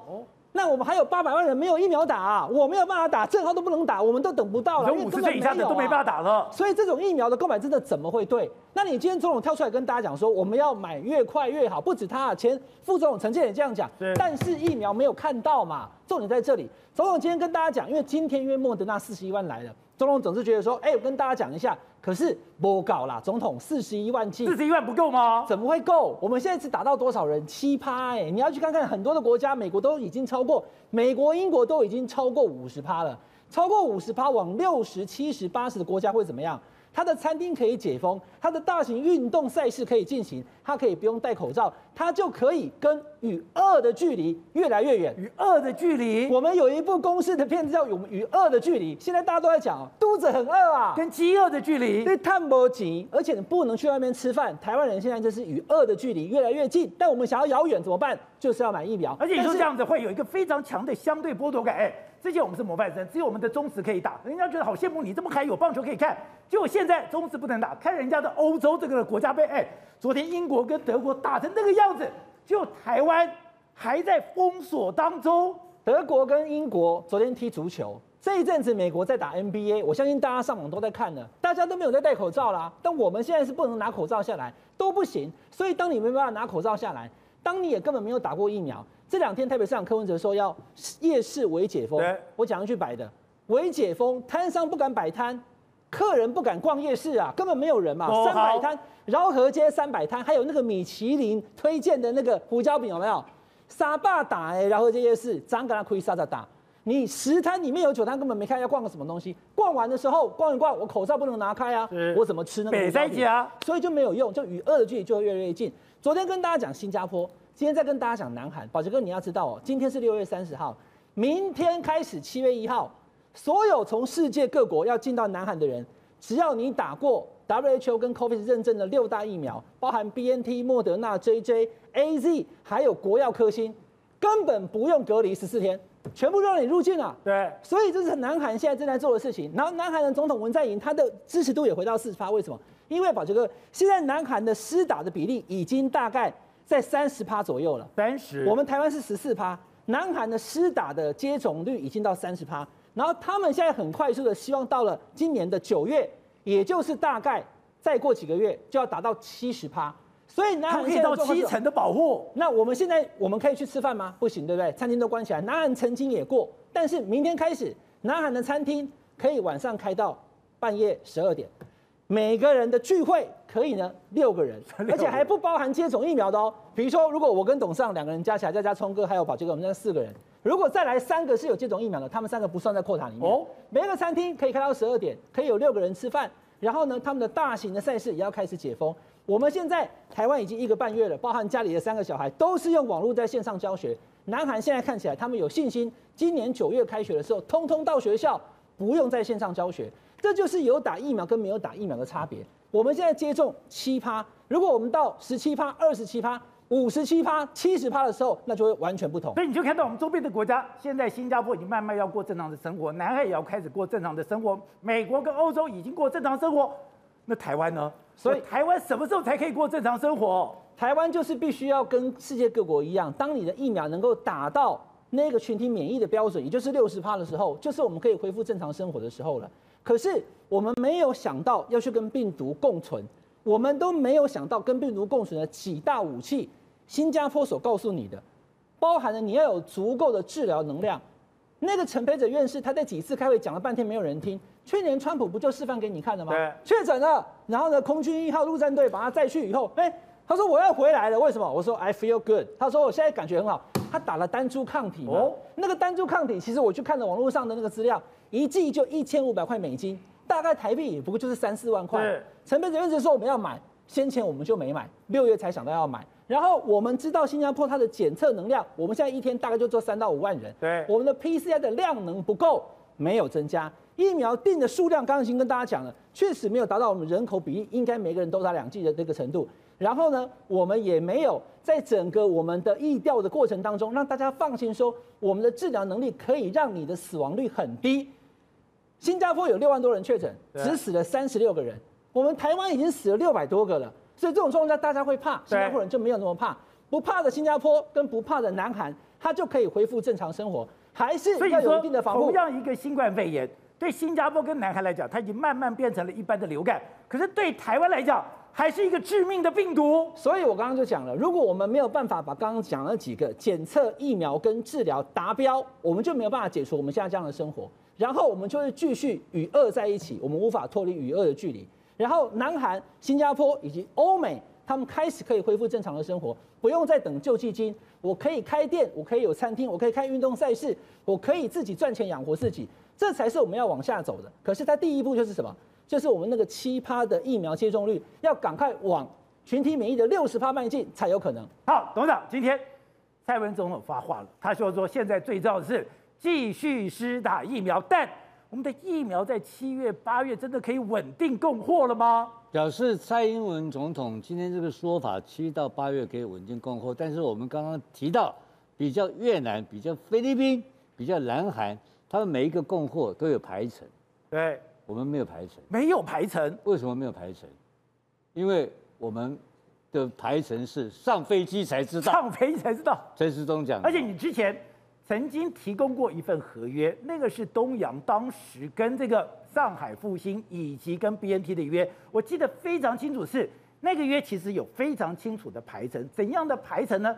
第一批两百万，接下来。每次都是固定的数字，每个每个月每一季都有，哎，这样我才可以知道说，我两百万下来以后，我是七百万、七百万、七百万、七百万、两千八百万，再加上两百万，就是三千万了。行政院今天告诉你，这个是旧闻，不可以再讲了。我告诉你，这些谈现在，哦，我现在不，我要强调。合约就一定要有排程啊！就一定要有排程嘛。那我现在就讲一个问题嘛，到底我们的疫情刚刚讲的有我们我们丧失了六百多位同胞嘛，是天灾还是人祸？很简单，如果你刚刚讲是疫苗关系造成的，那疫苗为什么买不到？为什么定了我们花了钱交，然后疫苗不到货？这个就是人祸嘛！人祸的人还不要脸，每天坐在那边开记者会，我真的很服气他了。这是第二个大的观点。然后你再看一个，这很奇怪的事情呢、哦。台湾这个现在这个政府非常奇怪，我讲很简单。你刚才看到陈时中怎么讲的？对，五月份讲说现在外面没有没有现货，有现货的都是过期货。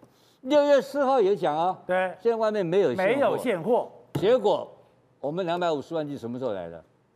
六月二十号来的吧？对，哎，不是没有现货，那突然间现货来了，他还跑去接飞机，你知道代表什么意思吗？什么？他连去求肖美琴这个事情他都没有做啊？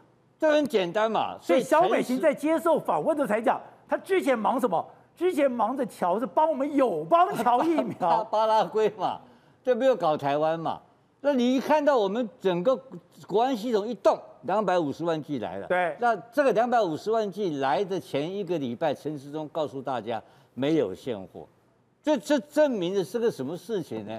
就是他连一个同为同朝做官的萧美琴来请他帮忙这件事情，他都不愿意。所以拒人于千里之外，在搞什么？对，就是拒人于千里之外。对，这个态度是这个政府的态度哦。你要搞清楚哦！你说这个政府是关门做事，他他不，他就是不是开门抢货。他好，你现在讲到问题的核心了，非常核，这句话就是核心了。他说买国际疫苗没有什么现货。对啊，那我请问你，韩国、越南、菲律宾这些怎么买到的？人家开门抢货呀，抢这个字就是抢。你关讲到关键了，哎，我们国家不弱哎。我们去抢，抢不抢得到？当然抢得到啊！我不但抢得到，人家自动捐给我们的都比捐给其他国家都是全世界最多的。对，美国捐是我们全世界捐最多的。没错。那我们的而且一口气两百五十万。今天是美国商务部部长告诉我们说，他跟台积电的执行长的沟通，对，在谈话如何谈合作。那美国商务部长如果施压力给莫德纳、给 Johnson 有没有力量？当然有。跟辉瑞有没有力量？当然有。如果是在美国。本土里面买辉瑞，是不是就变成一个，就变成另外一个交易行为？是，就可以取得了。所以我们的国际的能量抢货力量到底存不存在？有哎、欸，当然存在啊。那你有没有去用？不但不用，拒人于千里之外，把它推出去。然后他，我刚刚讲了，不是光推民间协助，他连外交部的协助，他也是被动的。是，所以他对买疫苗，卫福部对这个政府对买疫苗的态度。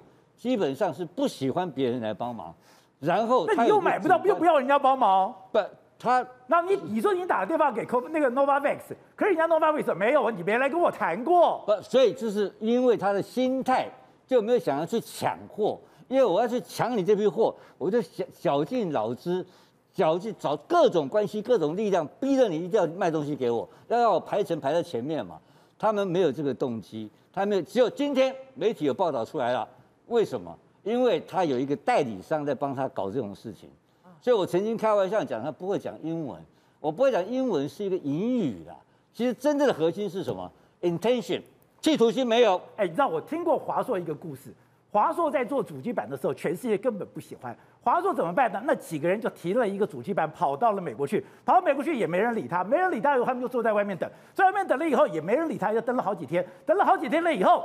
听说里面突然出了事情，他们说：“哎，这有什么问题？我还帮忙忙。”那华硕的六个工程师一下子哎，把人家主机板问题给解决了。他一讲说：“哦，怎么台湾这么厉害？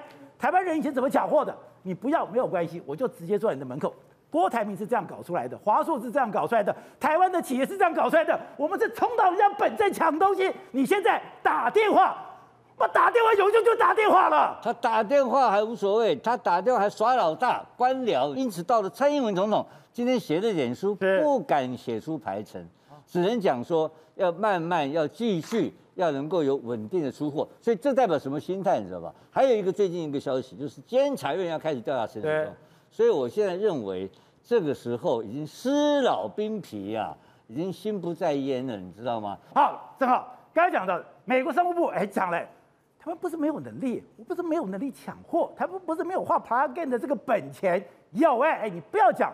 台湾的地缘政治上的重要，我们的台积电都讲白了，台积电直接跟他要货，那台积电要货要不到吗？当然要得到啊。那如果你台湾有这么多的资源，你可以在美国的小美琴，耶，当时美国总统就职的时候，中国的大使没有进去，我们的人进去了，我们还占了非常重要的位置。大使可以用吧？你今天台积电可以用吧？怎么都没在用呢？所以早知如此，何必当初嘛，对不对？今天四十一万剂莫德纳不是上飞机要来台湾吗？对不对？结果呢，行政院贴了一个文章，说四十一万剂的莫德纳要来了。结果呢，我跑去这个行政院的粉丝专业上看，我以为下面歌功颂德应该会一大片吧？哎，有有疫苗了，有疫苗了。结果呢，下面竟然还是骂声一片啊！所以表表表示哦。对于这个民怨呢，已经不是几十万计可以搞定的。你看，他有人说什么东西？说你看哦，新闻上看得到，打不到有什么用？还说今年六月嘛，大家最近缴税缴的心很痛嘛，税单总是比疫苗来的早到，来来的准时。还有什么东西？搞得好像是四百一十万一样，讲的四十一万，讲的像四百一十万，甚至还要说什么不要再挡慈济了啦，买到的呃送的比买到的还多啊，真是有政府会做事。所以你看宝杰哥，现在整个民怨它是双重累积的，有这个确诊的阴影以及经济的压力，在这个时候已经不是几十万剂这种所谓大内宣或大外宣式的行销可以安民心了嘛，甚至哦，包含连蔡英文昨天蔡英文在脸书上宣布 T 法要复谈。这个坦白说是天大地大的大事，结果呢，下面还是很多人在谈什么？谈疫苗的问题嘛。甚至这个留言呢，有八百三十三个人按赞。你看他留什么？留说蔡总统全身飘着仙气，仿佛活在不一样的时空里。八百多个人按赞，为什么？因为对于蔡英文来说，他要清楚，现在这个民怨跟民调已经不是止止止步于陈时中。也不是止步于苏贞昌行政内阁，而是上升到蔡英文，也在被民调的这个火或民怨这个火烧到了嘛。所以你看得到的是，现在蔡英文很清楚的是竭尽一切能力，想办法就把疫苗拿过来吧。今天最新的讯息，我竟然傻眼了。美国商务部的部长公开承认，他跟台积电的总裁魏哲家通过话了，而且通话过程中，美国商务部部长还说。台积电已经跟白宫的高级官员通过话了，然后呢，我们呢会商务部哦，哎，台积电不是跟美国商务部谈，是台积电跟白宫的高级官员谈。所以宝杰哥，你知道吗？在这个案例里面，美国商务部是被交办的对象。你看，商务部部长讲得很清楚，魏哲家在疫苗方面寻求帮助，已经与白宫的高级官员会谈过，然后呢，我们商务部也会做出回应。换句话说，大家不要小看台湾呢。台积电能量是跟美国的白宫的高级官员谈完之后，交办商务部两边在谈后续的细节。商务部平起平坐，我们认为这很有帮助，彼此都希望成为彼此的好伙伴，平起平坐在谈呢。所以我想要问哦，如果我们在寻求疫苗的第一时间就动用这样的能量来去帮台湾抢疫苗，我们现在何至于沦落到十万、二十万、四十万这样寄疫苗的过来？台湾绝对有能力。你说中间有没有中国因素？当然有中国因素。可你莫德纳，你辉瑞跟中国是没有关系的，你是美国握在手里的。你如果有一个疫苗整体供货的战略的话，你是不至于沦落到这边的。所以啊，今天早上 TIFA 不是两边在会谈吗？对。新的讯息这样谈出来了，我们的谈判代表什么都不谈。只跟美国谈授权台湾代工莫德纳，连谈三次，所以换句话说，这一切迹象都告诉我们是包含蔡英文或执政党局都都都感都感受到这个火或是民怨绝对不是靠什么大内宣梗图十万四十万的疫苗可以搞定的这件事情哦，如果不赶快解决的话，民怨会滔天的。好，是哦，今天这个新闻有一点劲爆，是美国商务部长吉娜雷蒙多就讲。台积电的总裁魏哲家已经寻求过帮助，他已经哎，不是跟我谈的，是跟白宫的高级官员交谈过，我们也做出了回应。代表他不但是可以直通台湾的这个总统府，他还可以直通白宫吗？所以台湾我们的商业界真的不能小觑吗？好，抱歉，事实上到底什么时候跟这个白宫谈过这个事情，主要是因为。我们我们知道说，台积电不是有很多次受到白宫的邀请去开所谓供应链相关的会谈吗？对。会谈之后，其实台积电官方就已经跟美国白宫有一个沟通的管道。目前包括说台积电去美国投资的这个进度什么，目前其实这个整个专案是由白宫在控制。直接跟白宫。包括说你未来可能你要拨多少钱来补助你这些，全部都，所以他跟白宫已经有相关的联络方式的，所以他当然会提出这样的要求嘛。所以我在跟你讲，实际上台积电为什么那么重要？我们跟大家讲。现在美国要解封了，他七月四号要解封之后，美国人要开始大消费了。你觉得美国人会干什么？买车，然后买手机、买电脑、买 PC 这些东西都要什么？晶片多晶片，如果万一这时候晶片出了问题的时候，这时候不是波及到台湾的经济，这时候会重创美国的经济复苏啊！所以雷蒙多为什么会被交办这个业务？就是说，哎、欸，这个的确，因为商务部长负责的就是一些国际贸易嘛，所以为什么白宫就显然说，哎、欸，你要好好考虑这件事，就国际国际的这个供应链的安全的时候，我们是不是要做这些这些相关的准备的措施？所以你说台积电是扼住了。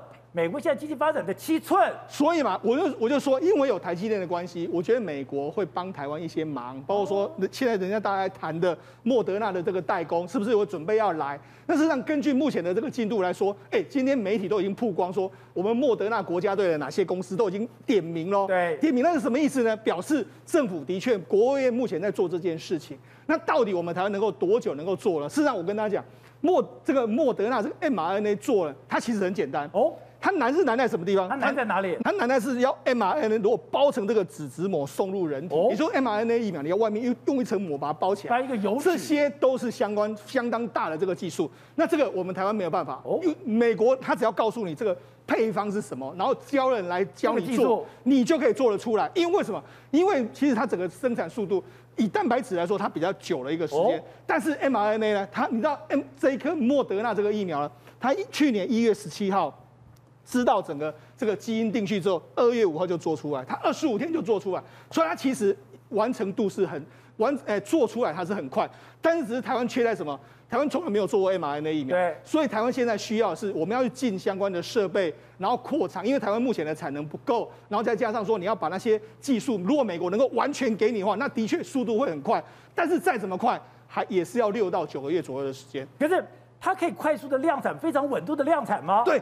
他只要美国把这些重要的一些技术关键能力交给你的时候，绝对是可以很快。所以现在莫德纳不是只有在台湾要代工，代工，他现在也找日本，他现在也找韩国，他甚至也不排除找越南，甚至未来搞不好也要找泰国。他所谓的民主兵工厂的、民主疫苗兵工厂的这些这些国家，所以台这些事情是在进行之中。那你说为什么美国会突然愿意给你莫德纳？他显然也是或多或少。台湾位置当然是很重要啦，但是对美国来说的话，美国的利益来说，台积电出什么问题呢？百分之六十的客户都是美国的企业，说这个是重创美国的经济。美国拜登总统还想说，哎，我之后的经济可以一路起飞，百分之六点九的经济要靠这个这个美国的消费力道。万一消费在下半年因为晶晶片短缺熄火的话，那对美国伤害是非常大。好，所以会是按照美国商务部长讲讲的，哎。他们不是没有教牌的权利，我们有一张王牌，我们有个台积电，台积电一出手，问题就解决了。而且现在肖美琴跟我讲的，萧美琴跟美国的参众两院跟美国的国务院的关系真的非常好。如果你去了解肖美琴的英语，它不是什么外来语，是他的母语，他跟外国人互动嘛，可非常亲切，跟那些人都变朋友。哎，对，你有这么好的这个这个美国的大使，你有这么好的这个企业，你怎么什么都没拿到嘞？对，一开始可能把买疫苗这件事情变成是感觉上是卫福部自己的一个责任哦，但是现在整个事发延至到此，你会认为买疫苗这件事情其实干涉到是整个国家的安全问题哦。其实昨天那个在指挥中心有讲一个非常有趣的话，他们昨天的国卫院的梁院长出来的时候，因为回应记者说，到底是不是有代工那个帮莫德纳代工这件事情，他说呢，我们的外交人员在外面非常的努力，这不是就点白了，就是说事实上所有莫德纳来台湾代工这件事情，极有可能其实就是呃萧美琴这边的努力结果。第二件事情，替法是魁违五年之后在台湾这一日呃开始才正式开始，替法本来要谈的主题是什么？美猪美牛都不见了，全部都变成疫苗跟晶片了，完全都变成疫苗跟晶片。那在疫苗这个部分上，其实非常重要的是，他们发现说，美国尤其是白宫的那个发言人沙奇，他特别讲到，人家记者问他说，是不是美国同意要用疫苗来换晶片这件事情，他驳斥。他说：“呃，没有这回事，不应该朝这方向想，应该是我们已经注意到有有人在故意断绝台湾买疫苗，所以他们才会给了两百五十万剂。但非常有趣的一件事情是，哎。”就算是人家断绝染疫苗，为什么你美国要大出手？就是因为光是汽车产业需要的晶片，汽车产业美国一年三千九百八十万辆车，这三千九百八十万辆车如果没有疫苗情况之下，那你这个车子要怎么卖呢？所以在整整个呃美国跟台湾之间，除了是 T 法之外，更重要是我们是它的一个经济。跟那个繁荣伙伴的关系，而这经济繁荣伙伴的关系其实很重要，供应链的一个稳定性，药品还有半导体这四方面是不可或缺之一。在这种情况之下，他们需要晶片，我们需要疫苗，所以才会促成这次提法以及那个台积电出面，可能比台湾所有政治人物出面都还要来的有利。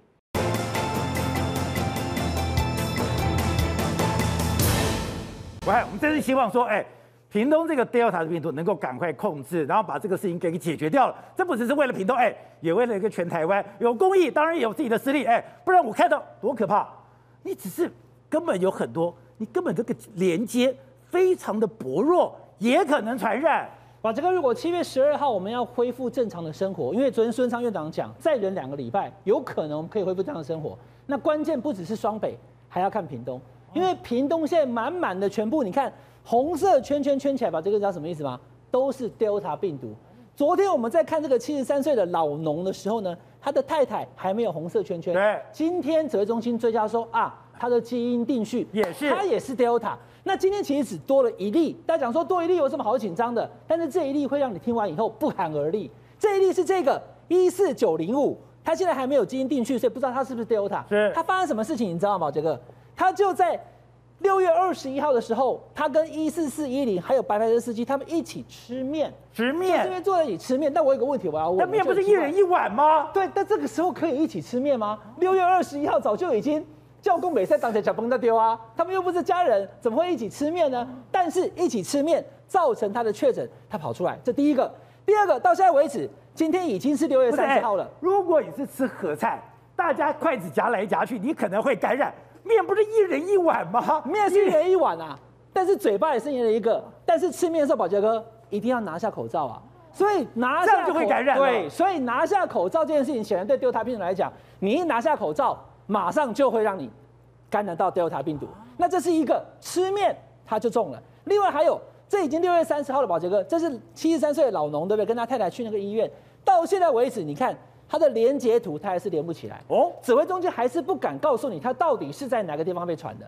不是在病院吗？不是在访疗医院吗？现在看起来很可能是访疗医院。不过他跟这个白牌车司机，人家是八点半的时候去急诊。对。这一对夫妻是调到要去看诊，是在一般的门诊，而且是十一点，中间差了两个半小时。一个是急诊，一个是门诊，时间差那么久，你能保证他一定就是被这个？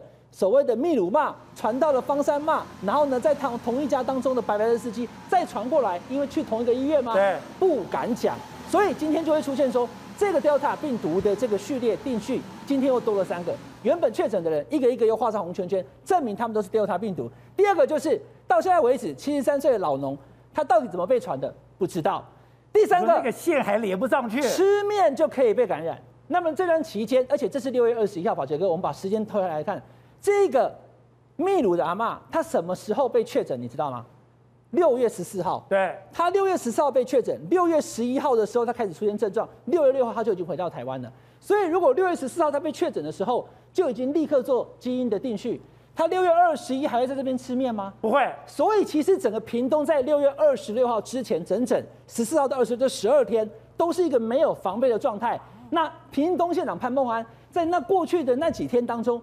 天天开记者会，拿了一个牌子写“嘉玲嘉玲”，所以屏东人在那十二天，十四号确诊，二十六号定序之前没有防护的心情，不知道我们应该要紧张，这才是这一次屏东 Delta 病毒大家最害怕的地方。可是不是现在已经大规模的筛检了吗？大规模的筛检就讲那都是阴性啊，不用那么紧张啊。大规模的筛检没有错，可是大规模的筛检对 Delta 病毒来讲，可能它会有一个所谓的黑数，跟它出现状况的情况。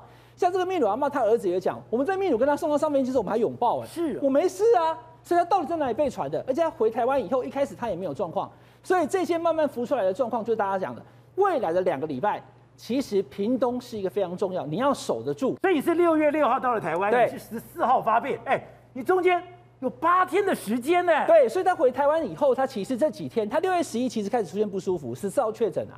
所以这个过程当中，我们都可以知道说，Delta 病毒它一开始在它的身体里面，可能未必也有那样的状况。那今天的这几件事情让大家担心，就是虽然现在目前看起来并没有之前像是万华那个状况一下子爆了好几百例，但是因为 Delta 病毒它的传染能力是至少多了百分之一百六，也就是说它的能力是更强的，所以 Delta 病毒会让大家担心，所以我们才真的希望天佑台湾。哎再搞一个，大家受不了了。所以现在的状况就是说，我们希望我们能做到世界各国对 Delta 病毒它的相关的一个防护。那我刚刚讲的那个屏东阿妈之外，我再跟大家补充一个，宝杰哥，你记不记得我们有一个人，他其实在台湾待了一段时间以后，跑去澳门，一入境就被确诊。六月十七号的时候，有一个男子也被确诊是 Delta 病毒。哦，那这个人他其实基本上他去过印度两个月，他没讲，TOC 他一开始是隐藏的，可是他一入境到了澳门之后呢，就发现说他原来是 Delta 病毒。他在三月到五月的时候，在印度待了两个月。五月九号回台湾，六月十七去澳门确诊。他在台湾待多久？待一个多一个月啊，一个多月啊。五月九号到六月十七，他待了四十天。好，那这四十天的状况，我不知道他有没有传给谁。但重点来了，他一到澳门就被确诊是 Delta 病毒，代表什么？代表他入境的时候就已经直接 PCR 了。那我们现在，我们指挥中心，他只对于现在这七个国家。进来的时候要筛一次，对，十四天以后再筛第二次。可是这七个国家以外的全世界各国来的并没有。还有一次，大家记不记得在台湾半年的樱花妹，日本留学生，他一回到日本机场马上就确诊。所以各国都有在入境之后立刻要做第一次，对，十四天的时候再做第二次。那我们在坚持什么呢？因为我们可能哦，这个他问陈时中部长，我们的筛检的能量没有那么大，哦，大概就五万左右，所以呢，他要省着用。如果一旦疫情爆发的时候，重点重点是你搞多久了，你还不能再增加吗？所以我就想，我们的疫苗数量不够，我们的筛检量能不够，我们的治疗。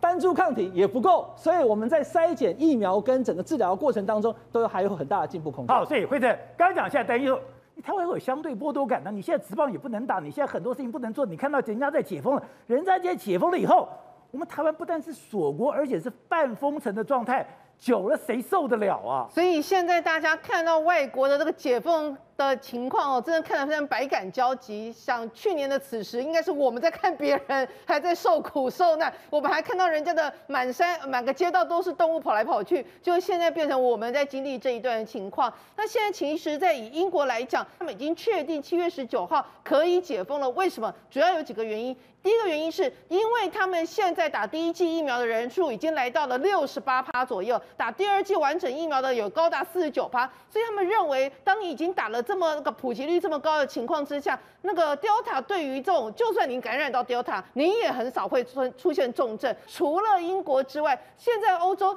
真的大家都卯起来解封，你知道吗？像以法国来讲，法国他们说呢，这个你现在看到画面是他们夏至音乐节。没有任何一个人戴口罩，完全没有任何一个人。法国人现在不用担心感染了吧？因为他们现在也是疫苗的普遍施打度已经超过五成了，所以他们认为在这个施打度已经超过五成的情况之下，事实上真的不太需要紧张。而且呢，有超过三成人是打完两剂，所以你看，哎，从头到尾只有我看到你只有一个人戴口罩，其他人几乎完全没有戴口罩。那为什么会这么多人全部挤上街头？因为对于法国人来讲，这是他们已经隔离七个月之后，终于享受的自由。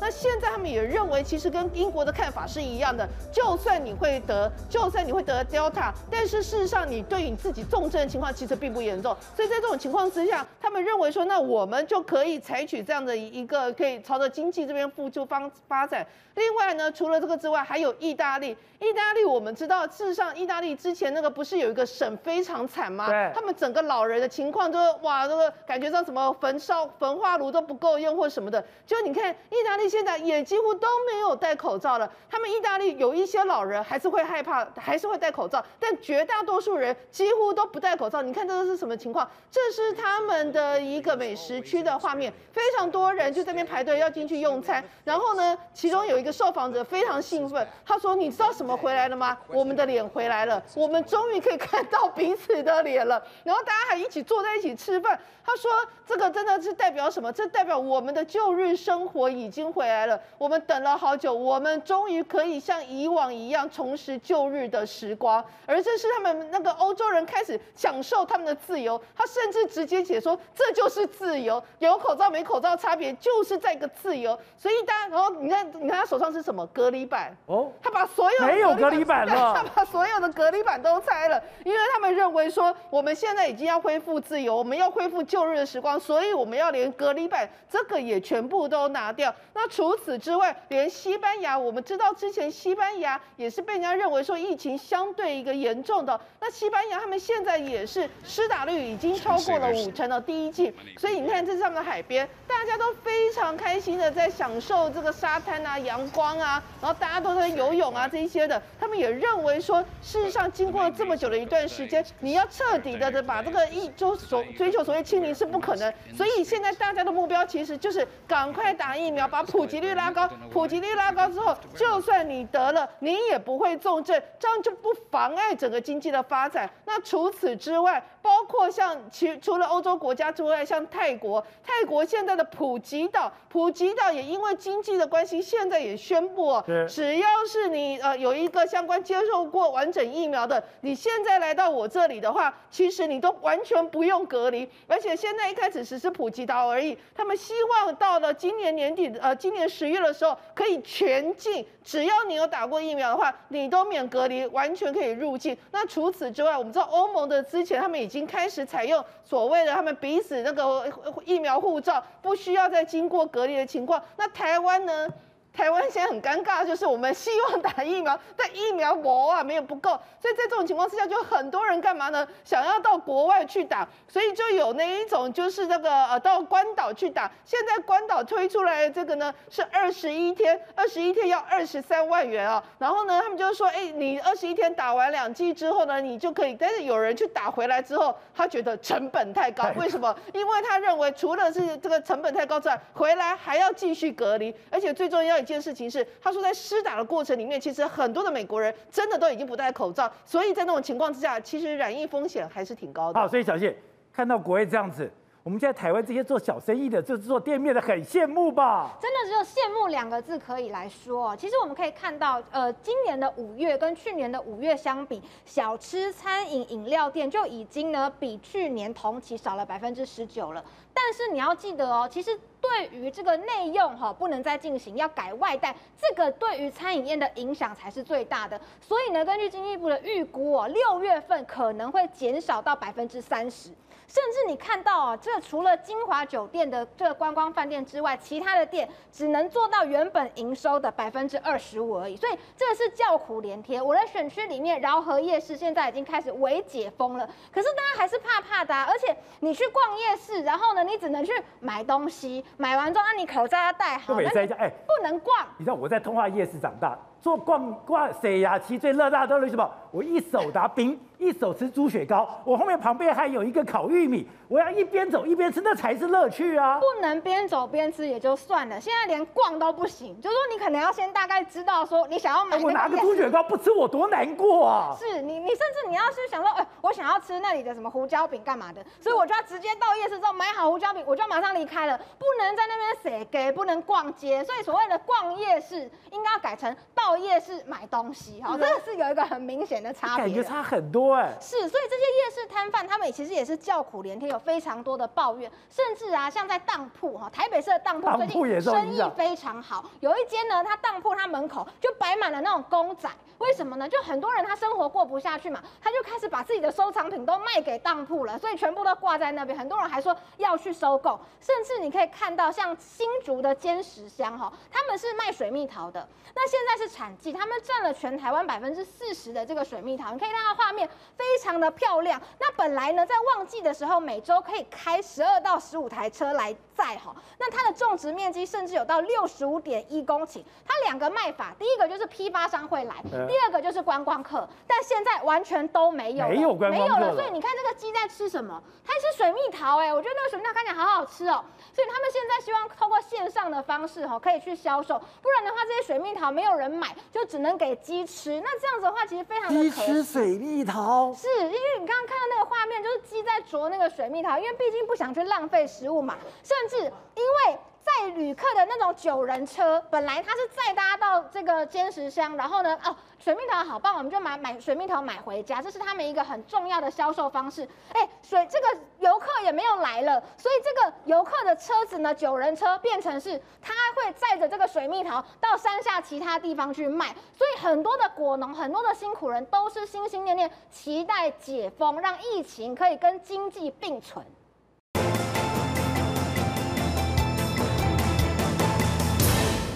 这张照片非常壮观，这是一个专业摄影师杨仁教在二十九号嘉南平原，哇，这个天空就像魔界一样。没有错，现在整个世界进入到什么？干的时候一滴水都没有，下雨的时候暴雨成灾啊！这个照片是在嘉南平原拍的，这是一位专业的摄影师哦。他说最近反正啊，疫情也没工作，他就开始观察。有一天忽然发现说。